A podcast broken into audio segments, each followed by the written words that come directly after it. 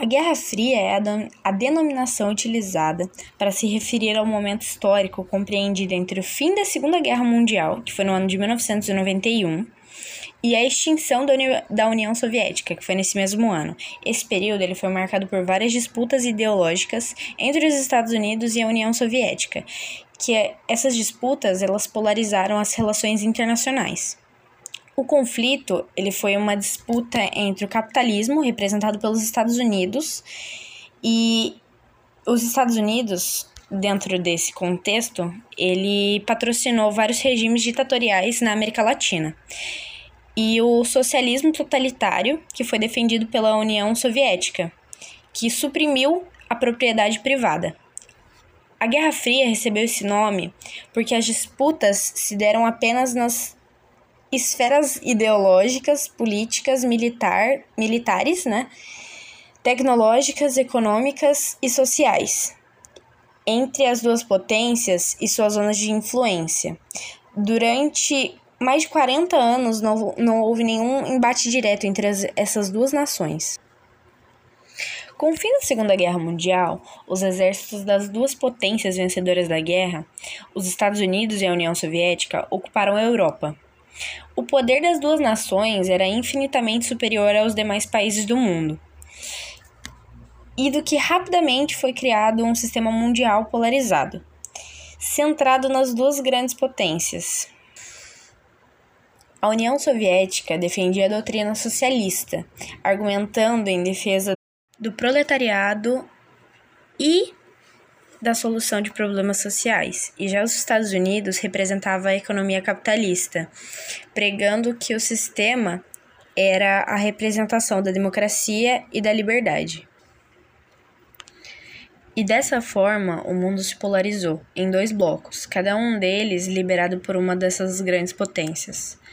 É a Europa Ocidental, América Central e América do Sul sobre a influência cultural e ideológica e econômica dos Estados Unidos. Eles aderiram todos ao capitalismo. E a Ásia Central, parte do leste asiático e o leste europeu sob a influência da União Soviética, que aderiram ao socialismo. E agora eu vou falar alguns marcos da Guerra Fria.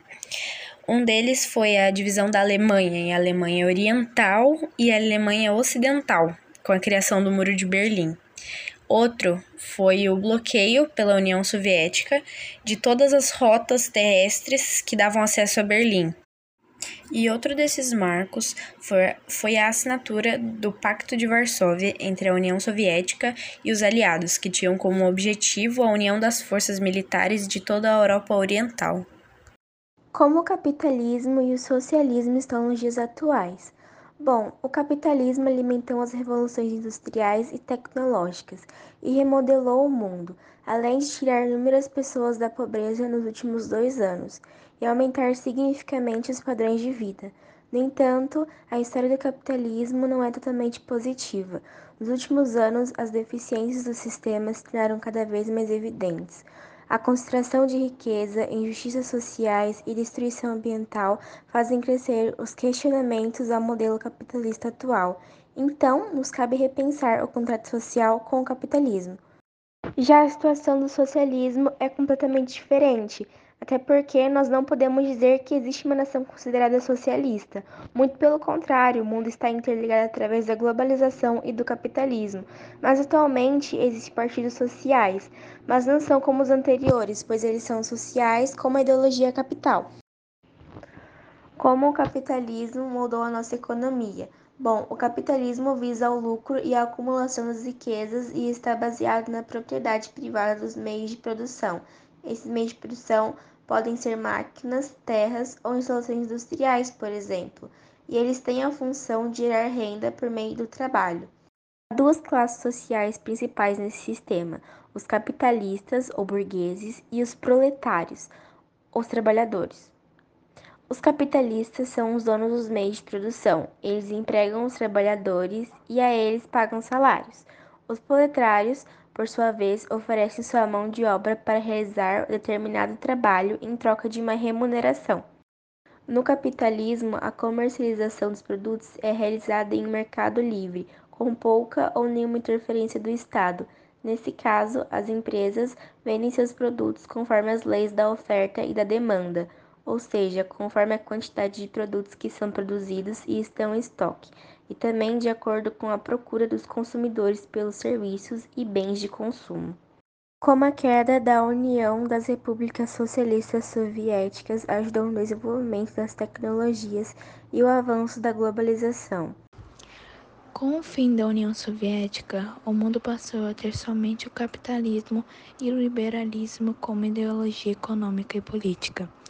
O fim do regime soviético inaugurou o processo da globalização e da economia de mercado que dominam o planeta atualmente. Uma pesquisa de 2020, produzida pela empresa de marketing e relações públicas Aeromen, apontou que 57% das pessoas entrevistadas em todo o mundo disseram que o capitalismo como existe hoje faz mais mal do que bem ao planeta.